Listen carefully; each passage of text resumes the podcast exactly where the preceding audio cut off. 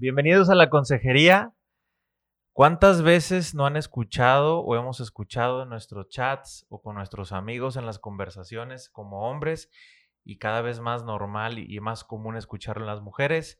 Es que es normal que te manden un video o una imagen este, con algún desnudo de mujeres, de hombres, etcétera, y es broma y lo tomamos como juego, este, y, lo empezamos a normalizar, ah, pero que no lo vayan a ver nuestros hijos, porque ahí sí está mal. Entonces, pues vamos a platicar este tema de la pornografía. Trajimos unos invitados expertos este, en el tema eh, relacionado a, y los invitamos a que se queden en la consejería.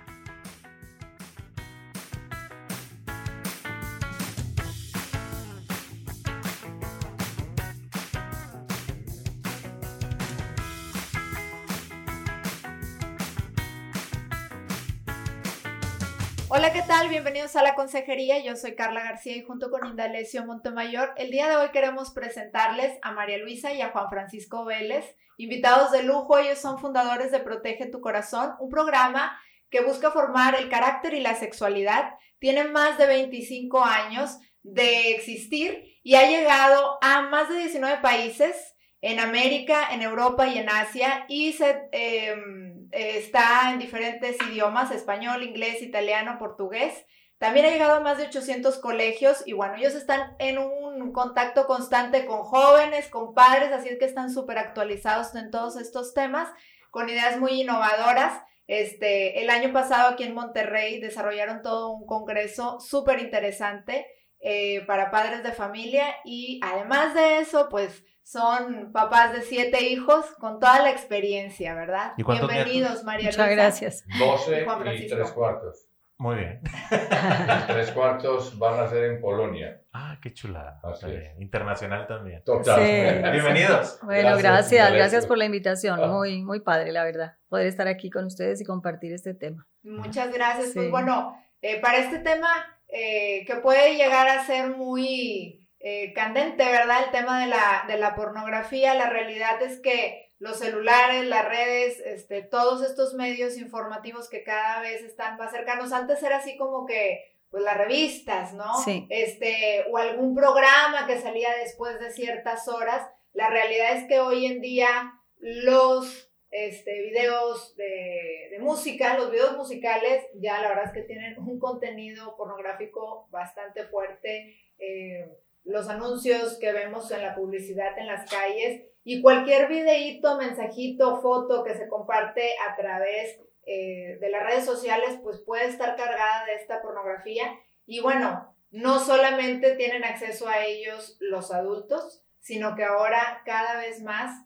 eh, jóvenes, incluso niños, que se les da acceso a los celulares, pues tienen como a, muy este, temprana edad mm. acceso a estar, a llegar a estar en contacto con este tipo de imágenes o de videos, ¿verdad? Yo creo que sería bueno empezar por definir lo que es pornografía, porque realmente en, ese, en eso hay muchísima confusión. Hay gente que piensa pornografía e, es, algo que tú eres el que le pone eh, la malicia, el morbo, entonces la pornografía pues realmente no existe como tal, te lo dicen algunas personas. Pero no, la pornografía es todo material cuyo objetivo sea producir excitación sexual.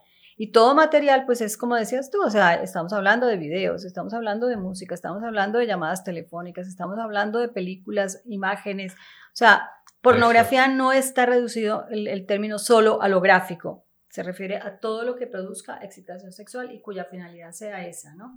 Entonces yo creo que ya con esa definición es más fácil que alguien diga, ah, ok, ok, entonces la pornografía no es algo que depende de la subjetividad del ser humano, o sea, de cada persona individual, no, la pornografía está ahí, es producida con esa intención. ¿Qué ibas a agregar tú? Eso, yo iba a decir justamente lo mismo.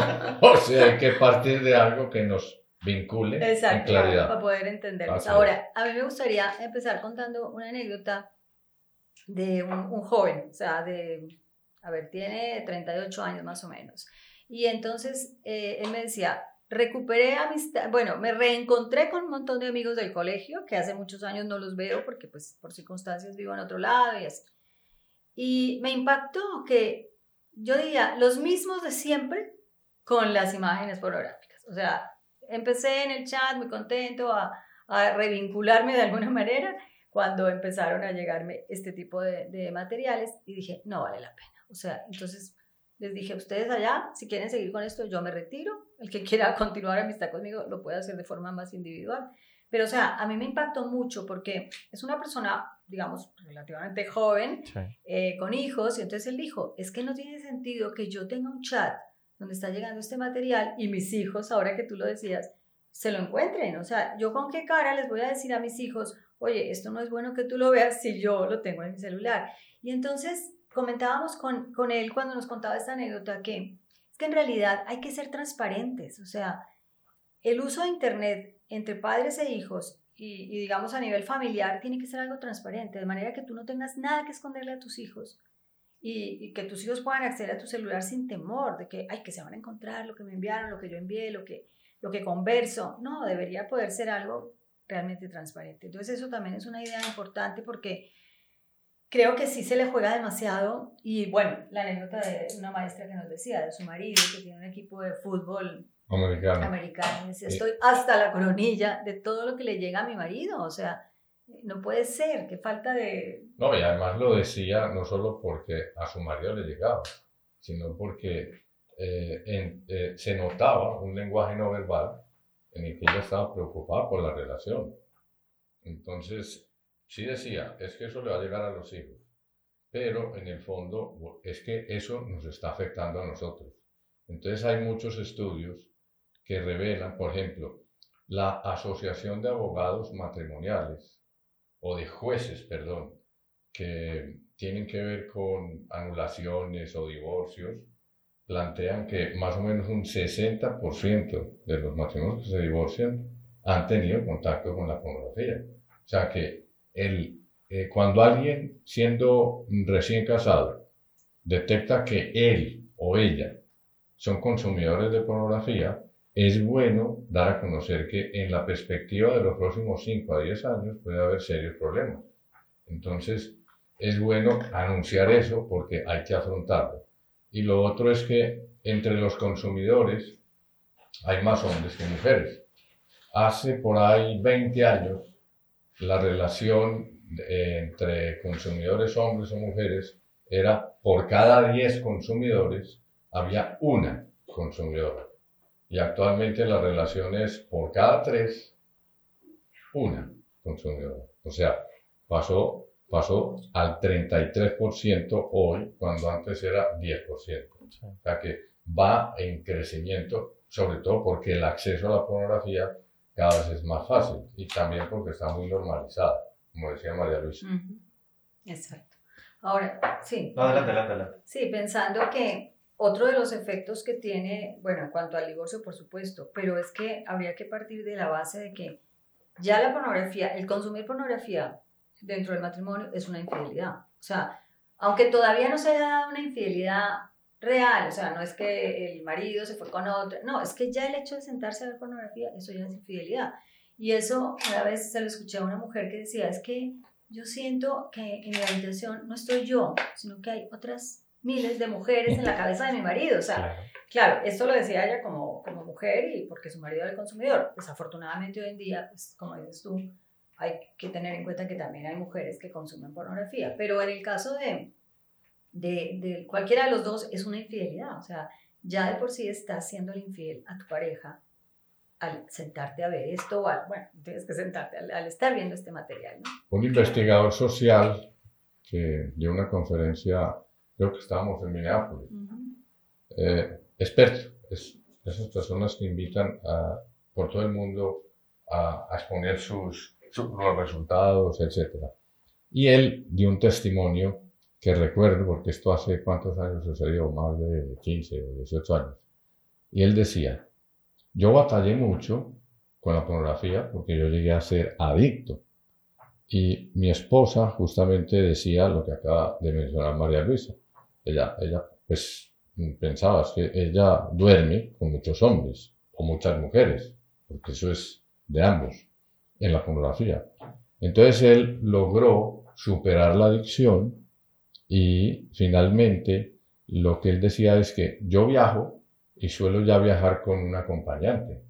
porque yo voy al front desk, me dan habitación y el acompañante generalmente es mi esposa, pero cuando ella no puede, pues es alguien más. Y yo pregunto en el front desk, ¿hay televisión en la habitación? Sí hay. ¿Hay alguna habitación sin televisión? Eh, no. ¿La podría desconectar? ¿La que hay en la habitación que me está dando? No. Y así expertamente decía, entonces me voy a buscar otro hotel. ¿Y por qué lo decía? Pues porque él tenía que cuidar muchísimo, abstenerse de la pornografía, porque entonces volvía a entrar en el ciclo adictivo fuerte. Entonces ese testimonio eh, a nosotros nos pareció, eh, digamos, muy realista, porque ya es una persona que está cuidando su matrimonio y cuidándose a sí mismo, y toma medidas muy serias para no volver a caer. Eso cuando estaba solo en la tele, porque ahora ya cambió. Ahora ya hay por, todos lados.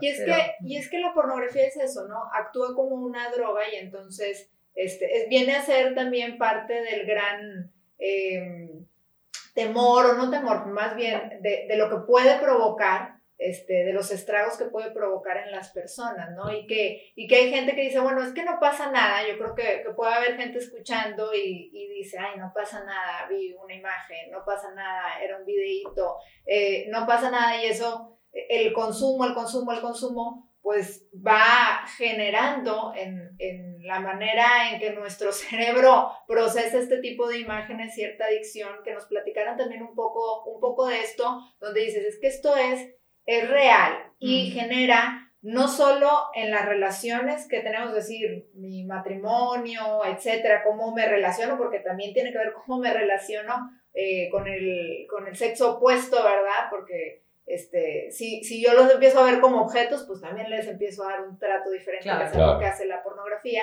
Pero, pero hablando en, en la parte este, del, del cerebro y, y, cómo el consumir estas, estas imágenes van, cómo pueden llegar a generar esta adicción, por qué pasa esto. Todas las adicciones lo son porque se modifican los senderos cerebrales, cualquiera, alcohol, cocaína y las adicciones a un comportamiento, porque las anteriores son adicciones a sustancias.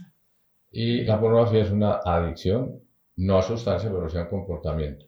Entonces, cuando alguien ve pornografía, hay excitación sexual y eso genera grandes descargas de dopamina. Entonces, al verla, como se genera un placer muy alto, entonces tiende a ser repetida. Y al empezarse a repetir, entonces se pasa al siguiente paso, tolerar cada vez más. Entonces las sesiones de pornografía se vuelven más frecuentes y más extensas. Entonces llega un punto en el que la persona le va a quedar muy difícil echar vuelta atrás. Entonces sigue consumiendo, entonces hay un escalonamiento y empieza a suceder lo que se llama abuso. Entonces, abuso es muchas sesiones de pornografía al día o por semana, va, va aumentando. Y cuando ya del abuso se, se sigue consumiendo mucha eh, pornografía, lo cual es para una persona que, que llega a ese punto, pues ya la dependencia de la pornografía es adicción. Y eso está, digamos, en la comunidad científica hay, uh, hay opiniones opuestas, porque unos consideran que la adicción es solo a sustancias y que es imposible que haya adicción a comportamientos. Pero entonces eso se ha ido dirimiendo con análisis de resonancia magnética y lo que se ha descubierto es que las adicciones a sustancias en el cerebro se afectan las mismas zonas que las que se afectan con la pornografía. Entonces, la conclusión es, la pornografía es adictiva.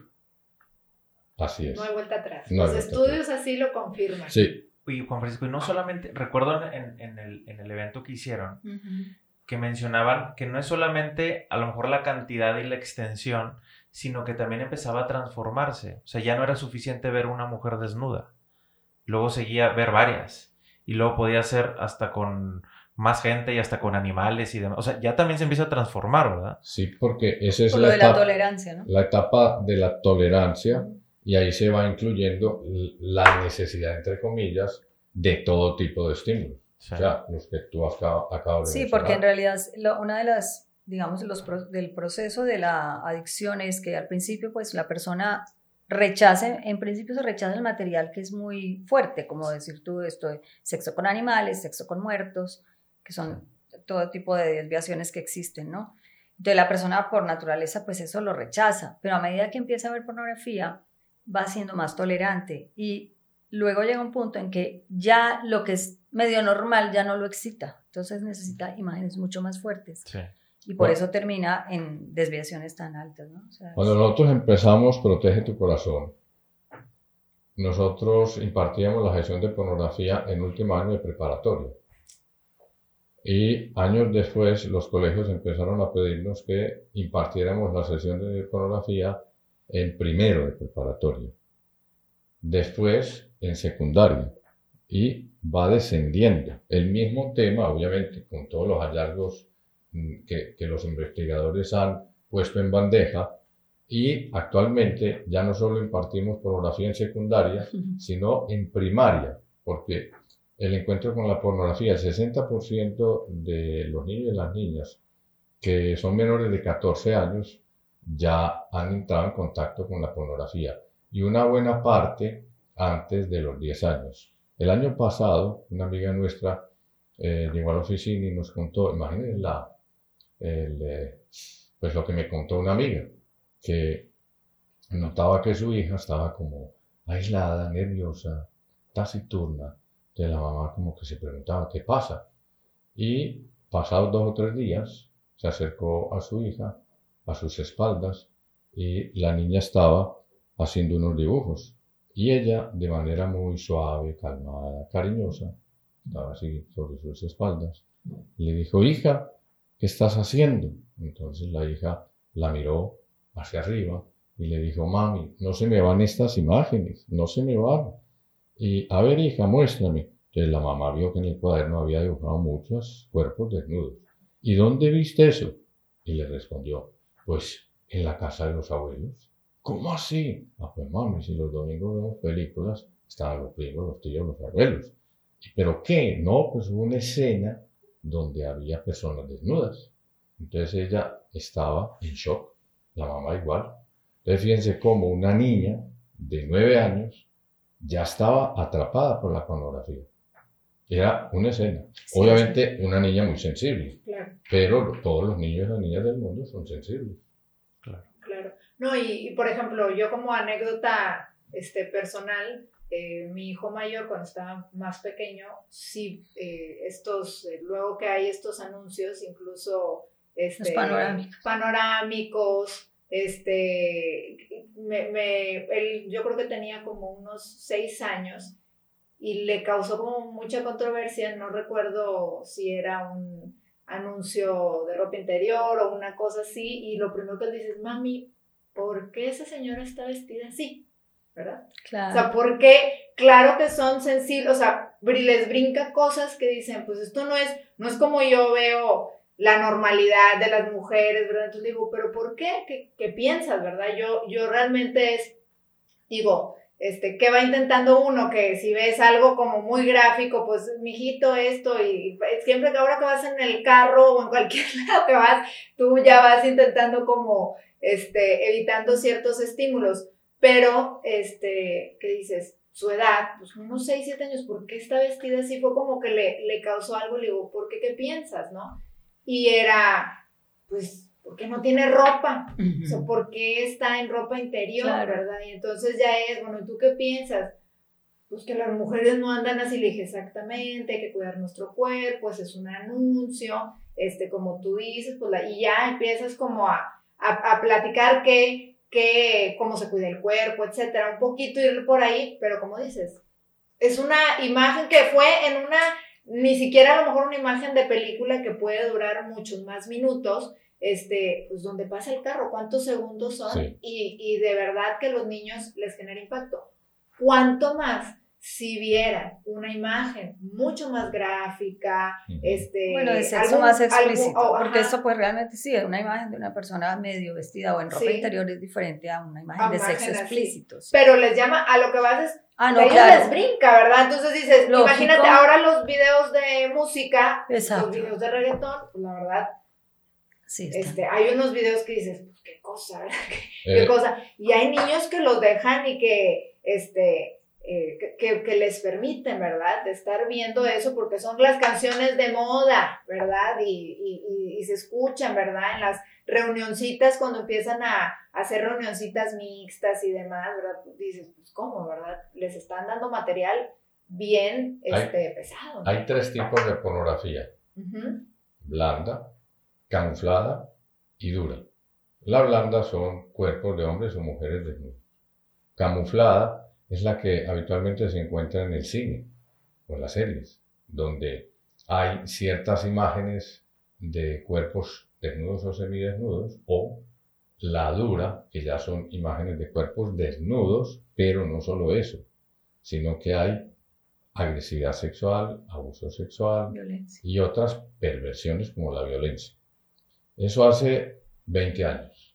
Actualmente la pornografía blanda pues es la que se ve, como dices pues tú, en un panorámico. Eso ya está muy normalizado. Mm. Entonces, actualmente la pornografía dura es lo que antes era la blanda. Entonces, el encuentro con ella es muy fuerte. Sí, o sea, los niños que se están topando con la pornografía desde los 8, 9, 10 años se están encontrando en la pornografía dura. Dura. Ni siquiera, ni siquiera blanda, No, no, no, o sea, o están brincando. O sea, ni, ni para qué describir, pero es tremendo. O sea, cosas que, como nos decía un papá, o sea, con su hijo de 10 años se lo encontró, llevaba varios días notando al hijo raro, o sea, con comportamientos un poquito raros y un día se lo, ya sí se le acercó, como que dijo, esto está muy misterioso. Entonces ya se acercó y se encontró que el hijo estaba viendo unas escenas muy fuertes de pornografía. El hijo, por supuesto, se asustó cuando el papá se acercó. Entonces ya el papá, bueno, agarró el iPad y le dijo, hijo, ¿qué estás viendo? ¿Por qué estás viendo esto? Eh, el hijo le decía, es que unos amigos me pasaron las direcciones.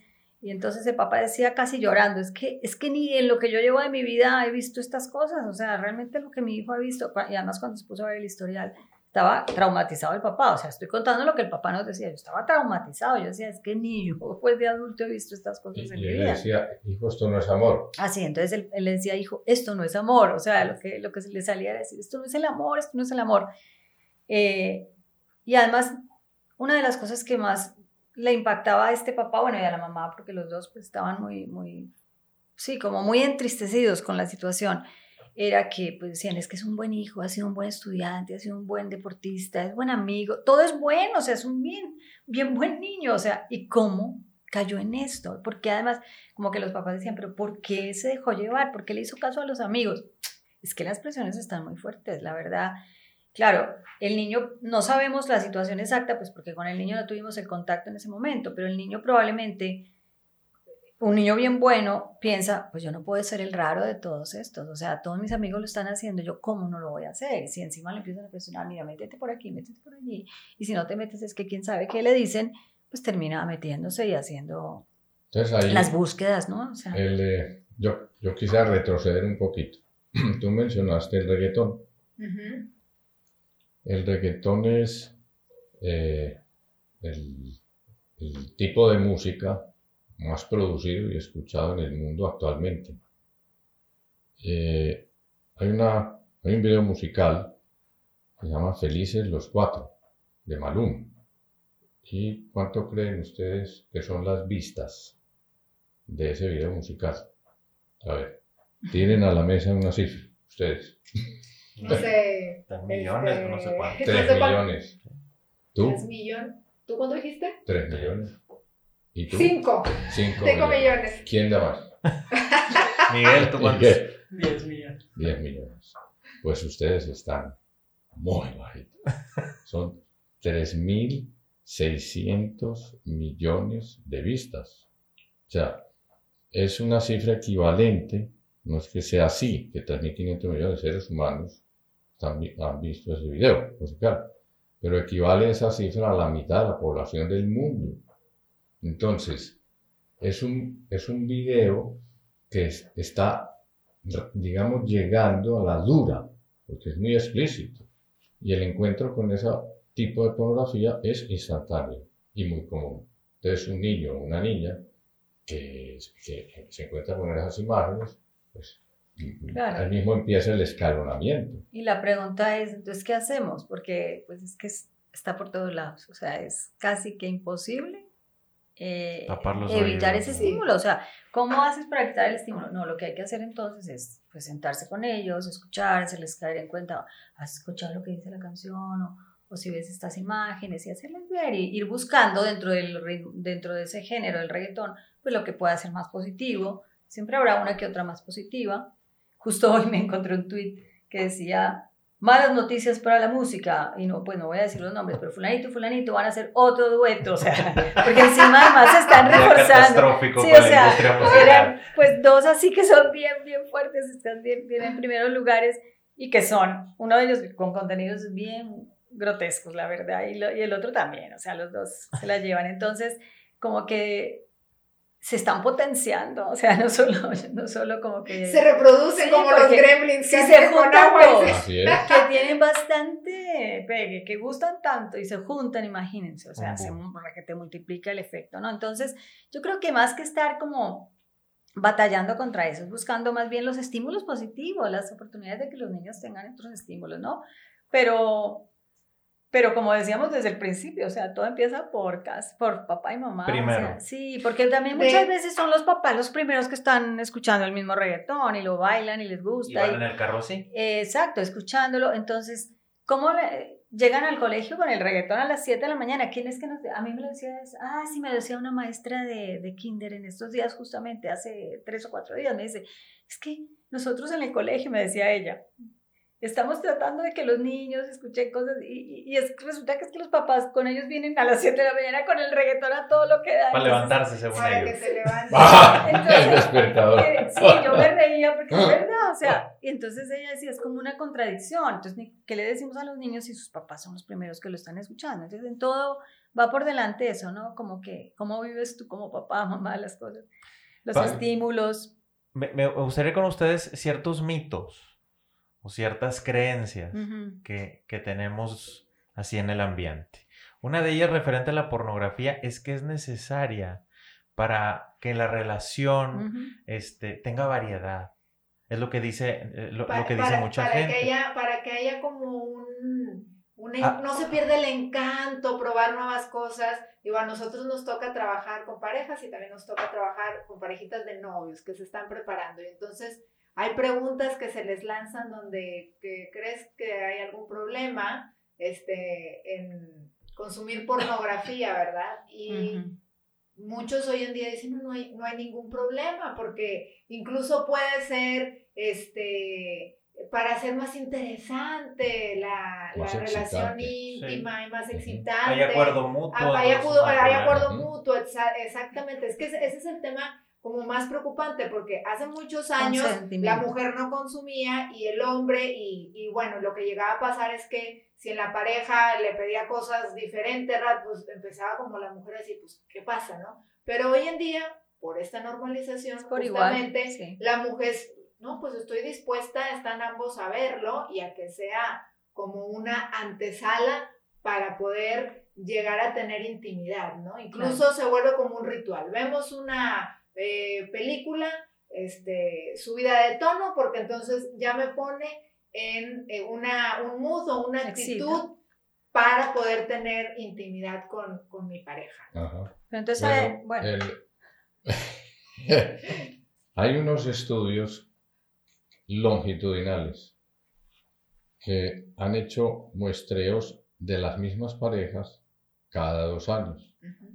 Aquellas parejas como las describes tú, y empiezan a, utilizar pornografía para, entre comillas, incrementar la intimidad o el juego sexual, eh, en, en, el año 6 ya se empieza a ver rupturas. Y a partir de ahí, la curva se dispara. Entonces, para una pareja de recién casados, que quisiera ver pornografía por cualquier motivo, lo aconsejable es mostrarle la perspectiva de que puede llegar a ser ruptura en un alto porcentaje. La intención es incrementar la intimidad, el, el juego sexual y el placer sexual. Pero lo que resulta es revirtiéndose en contra, porque entonces la intimidad en la relación sexual de un matrimonio necesita eh, la, la, actuación, la, la, actividad de dos, hombre, mujer, y, ambos hacen su esfuerzo por amor en complacerse mutuamente. La mujer tiene una psicología, el hombre otra. Entonces, eh, ese juego, por decirlo de alguna manera, necesita como una intención voluntaria de entrega. Entonces, la pornografía lo que hace es que quien la consume, hombre y mujer, más hombres que mujeres, entonces ya la interacción es una, la de él, con la pornografía. Y como empieza el escalonamiento de imágenes cada vez más estimulantes o, o excitantes, entonces ya empieza a no hacer falta ese intercambio amoroso. Entonces va distanciando la pareja. Y por eso se va explicando, se, la comunicación ya es cada vez menor y avanza en contra de la misma relación con la ruptura. Y a eso súmele, por ejemplo, el, desempeño, esto que decías de la psicología hombre-mujer que es tan diferente, pues también la forma de responder en, el, en la respuesta sexual es muy distinta. Y en la pornografía, pues eso no es muy real. Al fin de cuentas es cine o es montaje y entonces pues a la mujer la ponen a responder de una manera más rápida, mucho más excitada y resulta que luego pues en la vida real la mujer pues no es así, no reacciona así, entonces el hombre está frustrado porque ¿por qué no eres así? Eh, es que eres como un témpano de hielo, o sea, es una... la mujer seguramente también se frustra, ¿verdad? también, de no ser así, exacto. entonces, hay como que una cuestión ahí de desempeño que es irreal y que entonces te genera unas expectativas irreales en, que a la hora de la verdad, pues como por ejemplo, a la hora de la verdad, pues tú estás, no estás todos los días, a toda hora estás maquillada, a toda hora estás bonita, arreglada. Eh, además, hay días que uno se siente mejor, otros días no, y estoy pasado de peso, o estoy no qué, acabo de tener un bebé. O sea, hay un montón de cosas de la vida que, que no ayudan a veces en, que la relación esté funcionando al 100%, pero como es una cosa de amor, es, es, algo que se hace por amor y que lo que finalmente interesa no es tanto el resultado, sino el proceso, lo que nos une. La pornografía es mucho el resultado, es como el, el lograr lo máximo, el máximo placer, independientemente de la vinculación amorosa, independiente de la procreación, o sea, ahí no hay ninguno de esos factores. Entonces, pues la empobrece tanto que lleva a la ruptura, ¿no? Ya, que finalmente, pues lo que estoy buscando es, lo único que estoy buscando es placer. Se desvincula totalmente del amor, de la entrega, y egoísmo total, ¿no? Y entre adolescentes. Eso para una pareja es incompatible. Sucede lo mismo. Porque, por ejemplo, eh, un, chico que ve pornografía aspira, por verla repetidamente, a que las niñas con las que se relaciona actúen como actrices pornográficas. Ni se diga si la niña ya es su novia. Entonces empieza una exigencia fuera del alcance de una mujer. Entonces empieza la riña o el, eh, pues si no lo haces, entonces rompemos. Y lo que sucede es que las niñas entonces empiezan a estudiar el desempeño de las actrices para poderse parecer. Y eso a la larga lo que genera es distancia, porque eso es imposible. Yo, yo quisiera notar otra cosa. La pornografía exige actuación, pero como es poco natural, y en cierto sentido poco humano. Entonces a las actrices las drogan. Entonces hay una serie de drogas que se van describiendo, entre ellas analgésicos. Eh, o paralizantes. O paralizantes, porque son sesiones muy extensas. Y ellas ahí, pues, mm, son, ¿cómo se llama? Un zombie. Un, un zombie, un objeto. Entonces, los consumidores no se dan cuenta de eso, que son humanos y entonces los imitan como si no lo fueran. Entonces, es una degradación del amor y de la sexualidad. Ah, bueno, hay una cosa importante. El, el, hay una correlación entre el hombre que consume pornografía y el hombre que compra sexo. Que o sea, paga por el sexo.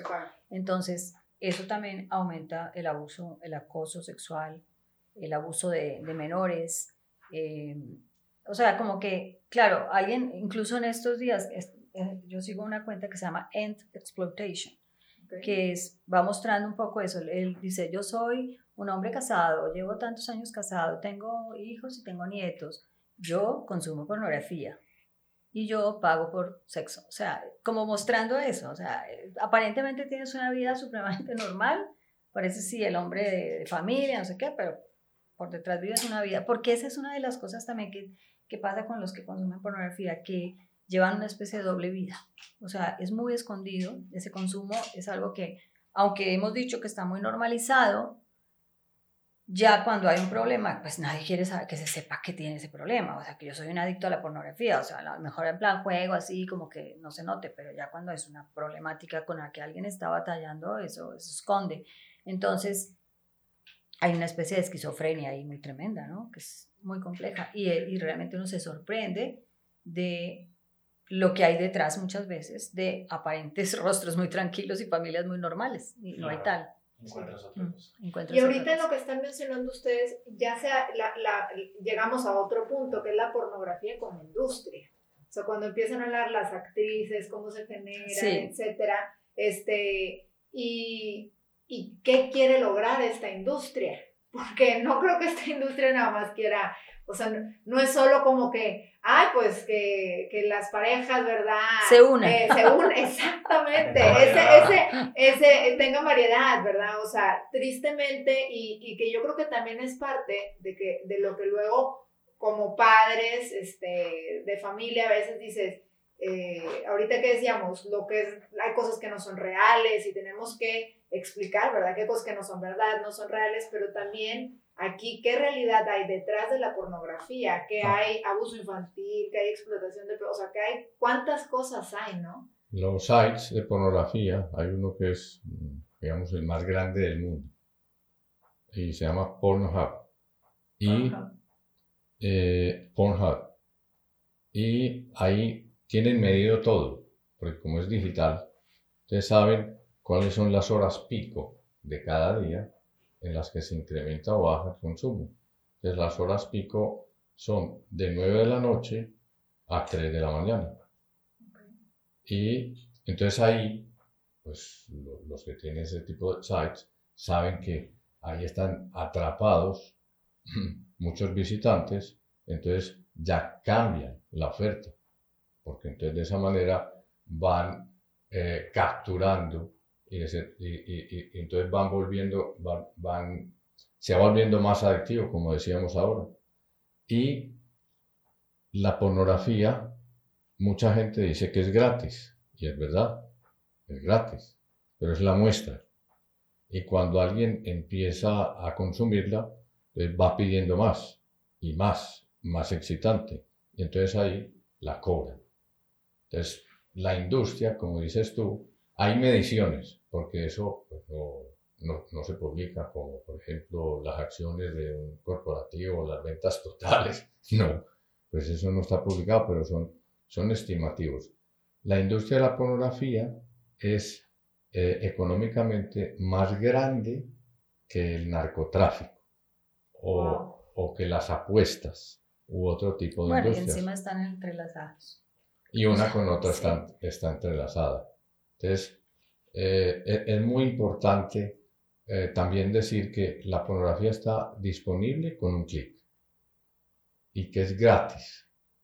Entonces, eso es bueno que lo sepa una mamá y un papá, porque si está a un clic y le dan un celular que se está volviendo muy común a los 6 años o a los 7 años, y pues lo raro sería que no se le encuentre, o que los amigos si lo tienen, pues le van a decir, mira, y hay muchos casos que tenemos mm. de, de ese tipo. Entonces, el encuentro con la pornografía, la primera vez, está bajando en edad. Entonces, calculen el efecto adictivo a mediano y largo plazo. Y yo quería comentar otra cosa. Cuando cuando se sabe que el cónyuge ve pornografía, hay una recomendación, no es recriminar o atacar eh, el que el otro la use, sino acceder a un diálogo que sea cariñoso, lo cual no es fácil, porque como decía María Luisa, la pornografía ya es infidelidad, y que el afectado que no ve, pues le pregunte por qué lo haces, eh, qué intenciones buscas, hay algo en la relación nuestra que no, no te satisface. O sea, generar diálogo y que como la pornografía la consumen más los hombres que las mujeres, entonces que la mujer exponga con claridad que siente y si el marido ya expuso sus expectativas en la relación sexual, pues que también lo haga la mujer.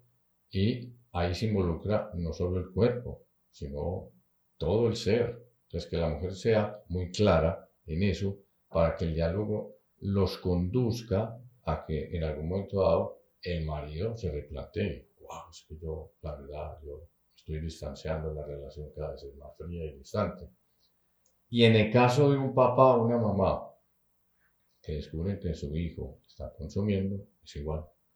Hace como dos años estuvimos en un congreso en Washington y una niña joven contó su testimonio de que ella estaba consumiendo pornografía, se sentía con, mal y decidió hablarle a su mamá. Mamá, estoy viendo pornografía. Y la mamá le preguntó, ¿y cómo te sientes? Ah, muy a gusto. Entonces la mamá le dijo, ah, eres normal. La mamá no atacó, ni censuró, normalizó algo que es, normal. Los seres humanos, normal del cuerpo. Ante un estímulo, reaccionó de una forma específica. Y con, con la pornografía es excitación. Entonces la niña cuenta que la pornografía cuando se consume se mantiene en secreto. Entonces, si, si la niña tuvo la iniciativa de contarlo, entonces la mamá lo captó y por eso le, le hizo esa pregunta. Entonces a continuación lo que la niña captó es, ah, mi mamá, con mi mamá se puede conversar el tema. Y ella concluyó diciendo, lo que está a punto de ser adicción, o ya lo era, desapareció. Pero bueno, la mamá luego le dijo por qué no era bueno consumirle, porque hacía daño. Claro, seguramente fue un proceso de trabajar para el canal de la comunicación y de Sí, no le cerró, no se le asustó, no dijo cómo, qué pasó. Es como aquí, ustedes abrieron el canal, ¿ya? Pero si hay alguien que está viendo y escuchando, pues por algún motivo eh, cierra, entonces desaparece pues, un, un, la posibilidad de que llegue la información, claro. no, este es un tema que, mejor dicho, es que tiene demasiadas variables. Claro. Está el consumo, el, tema de los niños, el tema de los adolescentes, el tema de, la, de los papás, de los esposos, o sea, es... Yo diría una cosa, a las parejas, bueno, no solo jóvenes, porque muchas veces también hay parejas de muchos años de casados que, claro, como a veces la relación se pone un poco más fría y es más difícil, pues también buscan, y hay, y quien les aconseja, no, pues pónganse a ver pornografía y así se ayudan un poco en realidad, no, pues hay que ser creativos con la creatividad que da, como dices tú, o sea, en los dos, cada uno buscando cómo satisfacer al otro y, y buscar más bien espacios de, de, relajarse, de salir un rato, divertirse. O sea, es, la riqueza de la relación es increíble y, en cambio la pornografía es, es que es uno, es, estás excitándote con alguien que no es tu pareja, o sea, y puedes, porque tú decías ahora, pues se excita con una mujer, pero puede ser ella también que se está excitando, pero no es su pareja. O sea, entonces por eso, en vez de unirlos, pues los está separando. ¿no? Y las relaciones íntimas empiezan mucho antes. claro, en el trato. En el trato, la suavidad, el cariño, el servicio.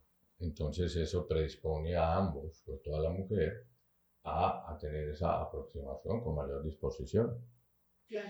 Se nos está yendo el tiempo. Sí. para hay dos puntos, hay dos puntos que, que, quisiéramos preguntarles, este, o dos recomendaciones. Primero, dirigida a los papás.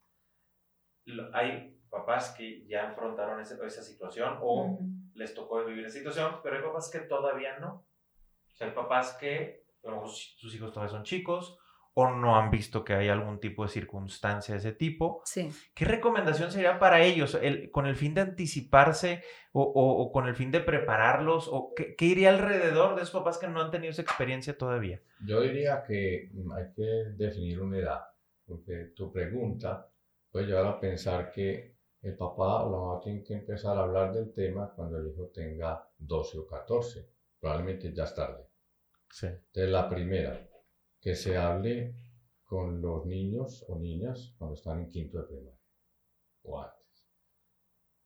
Dos, que se defina la pornografía según su edad. O sea, no se va a decir como lo acabamos de definir ahora, sino que, por ejemplo, se les muestran las fotos del último paseo, viaje en verano a la playa. Entonces ahí están las fotos, se dice, mira, aquí, aquí estábamos con traje de baño, tu hermano tenía el traje, tu hermano también, o las primas o los que estaban ahí alrededor, y la pornografía le quita el traje de baño a las niñas y a los niños. O sea, eh, su cuerpo está expuesto, está desnudo. Y la pornografía tiene que ver con cuerpos desnudos. Porque muchos papás dicen, eh, no veas imágenes inadecuadas. ¿Qué es inadecuado? Ten cuidado. Entonces un niño que, que puede concluir imágenes inadecuadas, pues es muy difícil si no es concreto. Entonces de esta manera se concreta.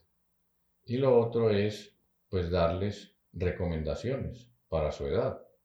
Y pues hay muchas. No sé si tú quieras contribuir a no, yo, yo diría primero que todo, o sea, si los niños son pequeños, menos de 12 años, pues hay que evitar los estímulos. Entonces, por ejemplo, el tema de celular, eh, si les prestas un iPad, hay que tener controles, ojalá sea a tu lado, nada de niños encerrados en una habitación jugando videojuegos o jugando con un iPad y, y sin control. Hay muchas otras cosas con las que un niño se puede entretener, qué buena la tecnología, qué bueno que sean niños digitales, pero también hay libros de cuentos, hay juegos de mesa, hay montones de cosas, ¿no? Entonces también tenemos que ser como creativos. Ahora que estamos tanto con el vintage y todo, pues hay que volver al, a los juegos ah, vintage. Sí, exacto. Entonces como que hay que retomar muchas de estas cosas y, y es, es, moda también, ¿no? Volver un poco atrás y, bueno, eso por un lado.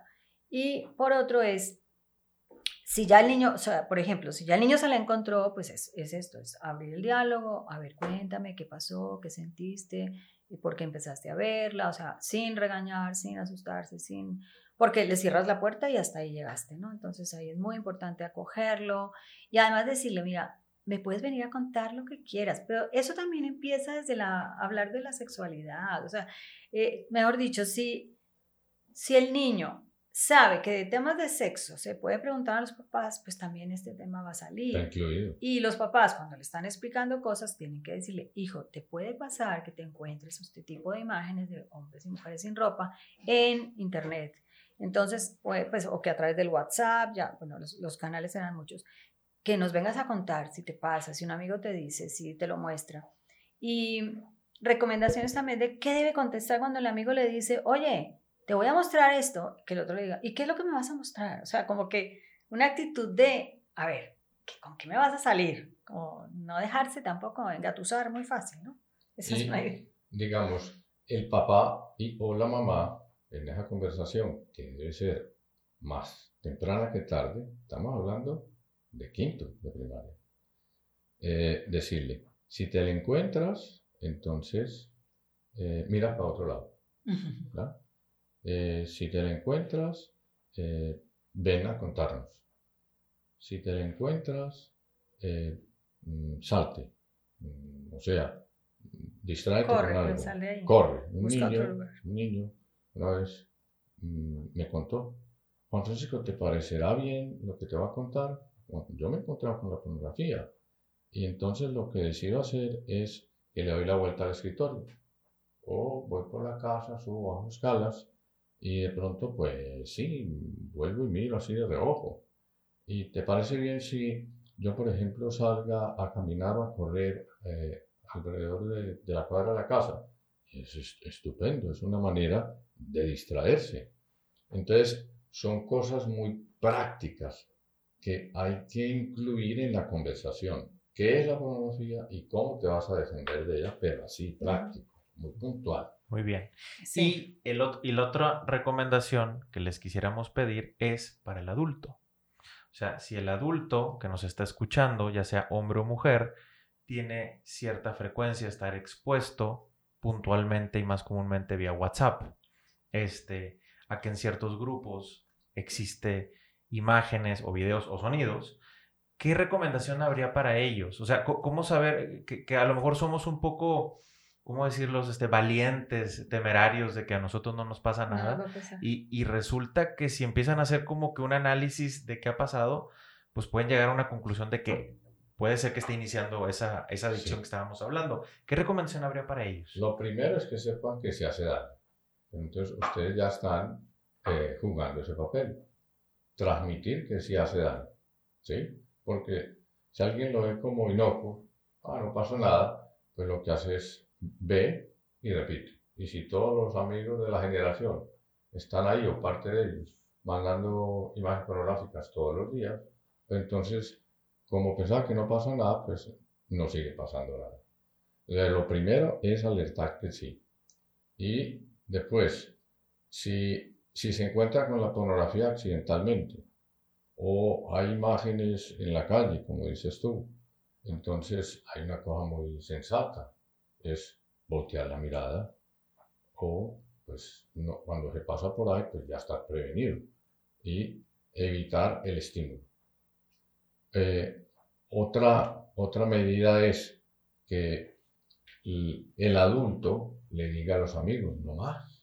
Pues es que esto, la verdad, ustedes no saben. Por ejemplo, un caso reciente de alguien que después de una sesión de Protege tu Corazón me contó eh, meses después que él salió eh, pasó eh, la puerta, inmediatamente les, les mandó un, audio a todos los amigos. Miren, hasta hoy recibo pornografía de ustedes. Y ustedes me siguen enviando, lamento decirles que me retiro del grupo. Entonces dice que algunos inmediatamente lo siguieron y otros siguieron. Pero es tener la valentía o, mm, entre comillas, la caridad también. de persuadirlos de que hace daño, se les da el matrimonio, daño sus vidas, Es que en los grupos de WhatsApp, por ejemplo, es muy bueno poner como reglas, o sea, en este grupo no vamos a discutir de política ni de religión, ni tampoco nos vamos a enviar pornografía, por ejemplo, eso puede ser una, y desde el principio establecer la regla, porque los grupos se prestan para muchas cosas, también con el tema de la política se vuelve muy estresante, y luego esto, entonces decir, este grupo va a ser, este es el objetivo de este grupo, y cada vez que alguien se quiere salir, acuérdate que el grupo es para esto, y ya, o sea, como que volver a retomar y tomárselo muy en serio. Eso ayuda bastante. Es la mejor medida porque de verdad que a veces alguien puede decir, pues es que cómo me voy a salir, no me puedo desconectar de los amigos, ¿no? Tengo que estar en ese grupo. O es porque es un grupo que se creó, por ejemplo, esto para el equipo de fútbol. Entonces, la mejor manera es, o entonces pongámosle reglas, o sea, pongamos una política, política, ta, ta, ta, y así. Claro. Y siempre entonces uno no es sino retomar, es como el reglamento de un colegio, ¿no? Básico. No se puede discutir. Muy bien. O sea, el reglamento es el reglamento. ¿Dónde los pueden encontrar? Bueno, si quieren las direcciones. Eh, la página web www.protegetucorazón.com, todo minúscula por supuesto. Y luego está en nuestras redes sociales Protege 2 Corazón, tanto en Instagram como en Facebook y como en Twitter. Ahí estamos con las tres, ¿no? Y pues nada, cualquier cosa, el teléfono 8183-630820. Perfecto.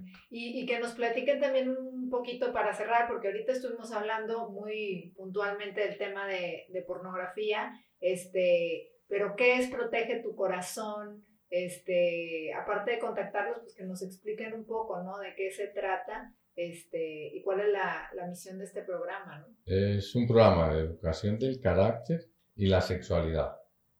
Y Decimos educación del carácter porque detrás del carácter hay pues, hábitos buenos o virtudes. Y, en el programa hay sesiones encaminadas a un hábito o virtud. Entonces no es solo que hablamos de sexo o sexualidad, no. Entonces hay control de emociones, hay fortaleza, hay amistad, etc.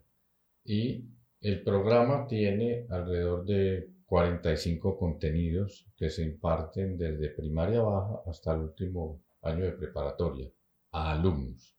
También hay talleres para padres solos y talleres para padres con hijos. Y la visión del programa es vemos adolescentes capaces de construir relaciones sólidas de amor hacia el futuro. Entonces, pensamos, ese, ese, grupo de alumnos que está ahí, o ese grupo de padres está ahí, igual, los vemos construyendo o sosteniendo o fortaleciendo las relaciones, en caso de los padres, sólidas hacia el futuro. Y los adolescentes para que aprendan a hacerlo. Porque una, una para personas que se casan, pues es un ingrediente de su felicidad, la relación conyugal y la relación familiar. Entonces vemos eso. Ahora tenemos más de 40 temas para papás, más de 40 para los adolescentes, pero hay un tema muy clave que es el tema de cómo hablar con los niños de la sexualidad, justamente bien preventivo para este tema de la pornografía. O sea, les ponemos muy fácil a los papás la manera de introducir el tema. Tenemos talleres que son papá, mamá, hijo, hija, por ejemplo, para los cambios de la pubertad y prepararse para la llegada de la fertilidad. Entonces, eso facilita mucho y es una manera excelente de prevenir que los niños tengan luego comportamientos de riesgo, ¿no? Y que estén sometidos a presiones, porque pues a la vez esa plática tan abierta, tan, tan bonita, porque además se presta para situaciones muy bonitas, de, de que el papá, la mamá abren el corazón y el niño también, entonces eso une, crea vínculos, abre puertas, es una maravilla. Y fundamentalmente vamos a colegios. Entonces llama a un director, pregunta eh, qué temas tienen, le hacemos una propuesta de temas con la descripción de sus contenidos, el colegio lo evalúa y confirma sí o no. Y los colegios son de todo tipo. Hay, colegios con ideario religioso, el 22%, y el 78% restante son colegios sin ningún ideario religioso, son laicos o mm, de cierta manera pues no les interesa la religión. Y el contenido para unos y otros es exactamente el mismo, porque le apuntamos a la antropología, que es la antropología humana, pues es humana para todos. Y además porque es un programa apoyado en la ciencia. O sea, Protege tu Corazón en todos los países está investigando, poniéndose muy al día en todo, porque eso es importante volcarlo en las sesiones y talleres con padres. Y lo otro es que quisiera anotar estamos eh, escribiendo un libro, se llama Cómo, Cuándo, que habla de sexualidad con los hijos, y ahí pues es, lo que estamos volcando en cada capítulo es pues toda la experiencia que hemos tenido durante tantos años, casos, mini casos, ejemplos. Entonces, las investigaciones eh, se, se, complementan con esos casos o historias personales, todo eso enriquece mucho la lectura y esperamos que eso sea muy útil para los padres. Mm, que no vayan a preguntar, bueno, ¿y dónde compro el libro? No, no pueden comprar mañana, ni en mes entrante, ni dentro de tres meses. Porque no, todavía, todavía Esperemos que dentro de tres meses sí, pero vamos a ver. Todavía se está. Exacto. Sí, bueno, ya, ya voy a una primicia. Y, y si fuera este, padrísimo, ¿verdad? Porque la verdad es que ustedes, después de 25 años de tener andanzas en, en este tema tan específico, pues la verdad es que están en contacto constante, ¿verdad? Este, y sobre todo con todo lo que ha cambiado, porque... Sí, nos ha tocado ver el cambio. Eh, sí, o sea, en, 25 años creo que ha cambiado un montón la sociedad este, y cómo se percibe todo el tema de la afectividad, de la sexualidad y, y de las cosas, como decíamos ahorita, que se van normalizando, este, pues hace 25 años, este tipo de imágenes, este tipo de cosas como la pornografía, pues era un escándalo, ¿verdad? Este, simplemente, como, como bien se dice, ¿verdad? Artistas este, que antes se vestían mal, hoy en día dicen, no, pues soy la, la, la tapadita, ¿verdad? Dice, cuando se hacía un escándalo de cómo bailaba yo y cómo me vestía yo, hoy por hoy, pues era casi que monja, ¿verdad? Sí. mi atuendo porque estaba súper tapada, ¿no? Este, y, y, bueno, entonces el programa eh, de Protege tu Corazón se tiene acceso solamente ahorita por lo pronto a través de los colegios. Bueno, también hacemos grupos, sí, eso, eso grupos independientes también. Porque, por ejemplo, al menos este, no solo aquí en, en, Monterrey, creo que en, este, en otros lugares, mm. luego ya se hacen estos grupos eh, de mamás que hacen homeschooling y que también quieren tener acceso, este, o colegios, mamás que tienen hijos en colegios que no tienen que no va a llegar, pero que conocen el programa y cómo podrían tener acceso. que nos busquen, exacto. lo llamamos grupos independientes. Exacto, y pueden buscar y ya uno con que coordina. Suele llamar las mamás y también papás. Entonces, le, le, preguntamos, ¿y para qué edades quieres la aplicación del programa? Entonces, la mamá o el papá nos dice, de tal edad a tal edad. Suelen ser edades de 13, 14, 12, 13, o, en fin, con margen estrecho de edad, porque es la problemática de sus hijos. Entonces, se les envía una propuesta, se definen unas fechas y se imparte eh, temas y talleres para los hijos. Hay ciudades donde viajamos y se trabaja con puros grupos independientes. Mm. Qué padrísimo. Pues muchísimas gracias por habernos A ustedes por invitarnos, este, buenísimo. Me gusto. Nos da gusto, nos da gusto. Yo creo que todos los que nos escucharon, nos, nos vieron, también la pasaron muy bien. Yo creo que se, nos quedamos todos con ganas de saber más y, y, yo creo que lo importante es pues tener ya una actitud diferente ante estas cosas que estamos enfrentando y echarle ganas, es decir, actuar este, para no eh, e, evitar caer en las diferentes circunstancias que hemos hablado durante el programa.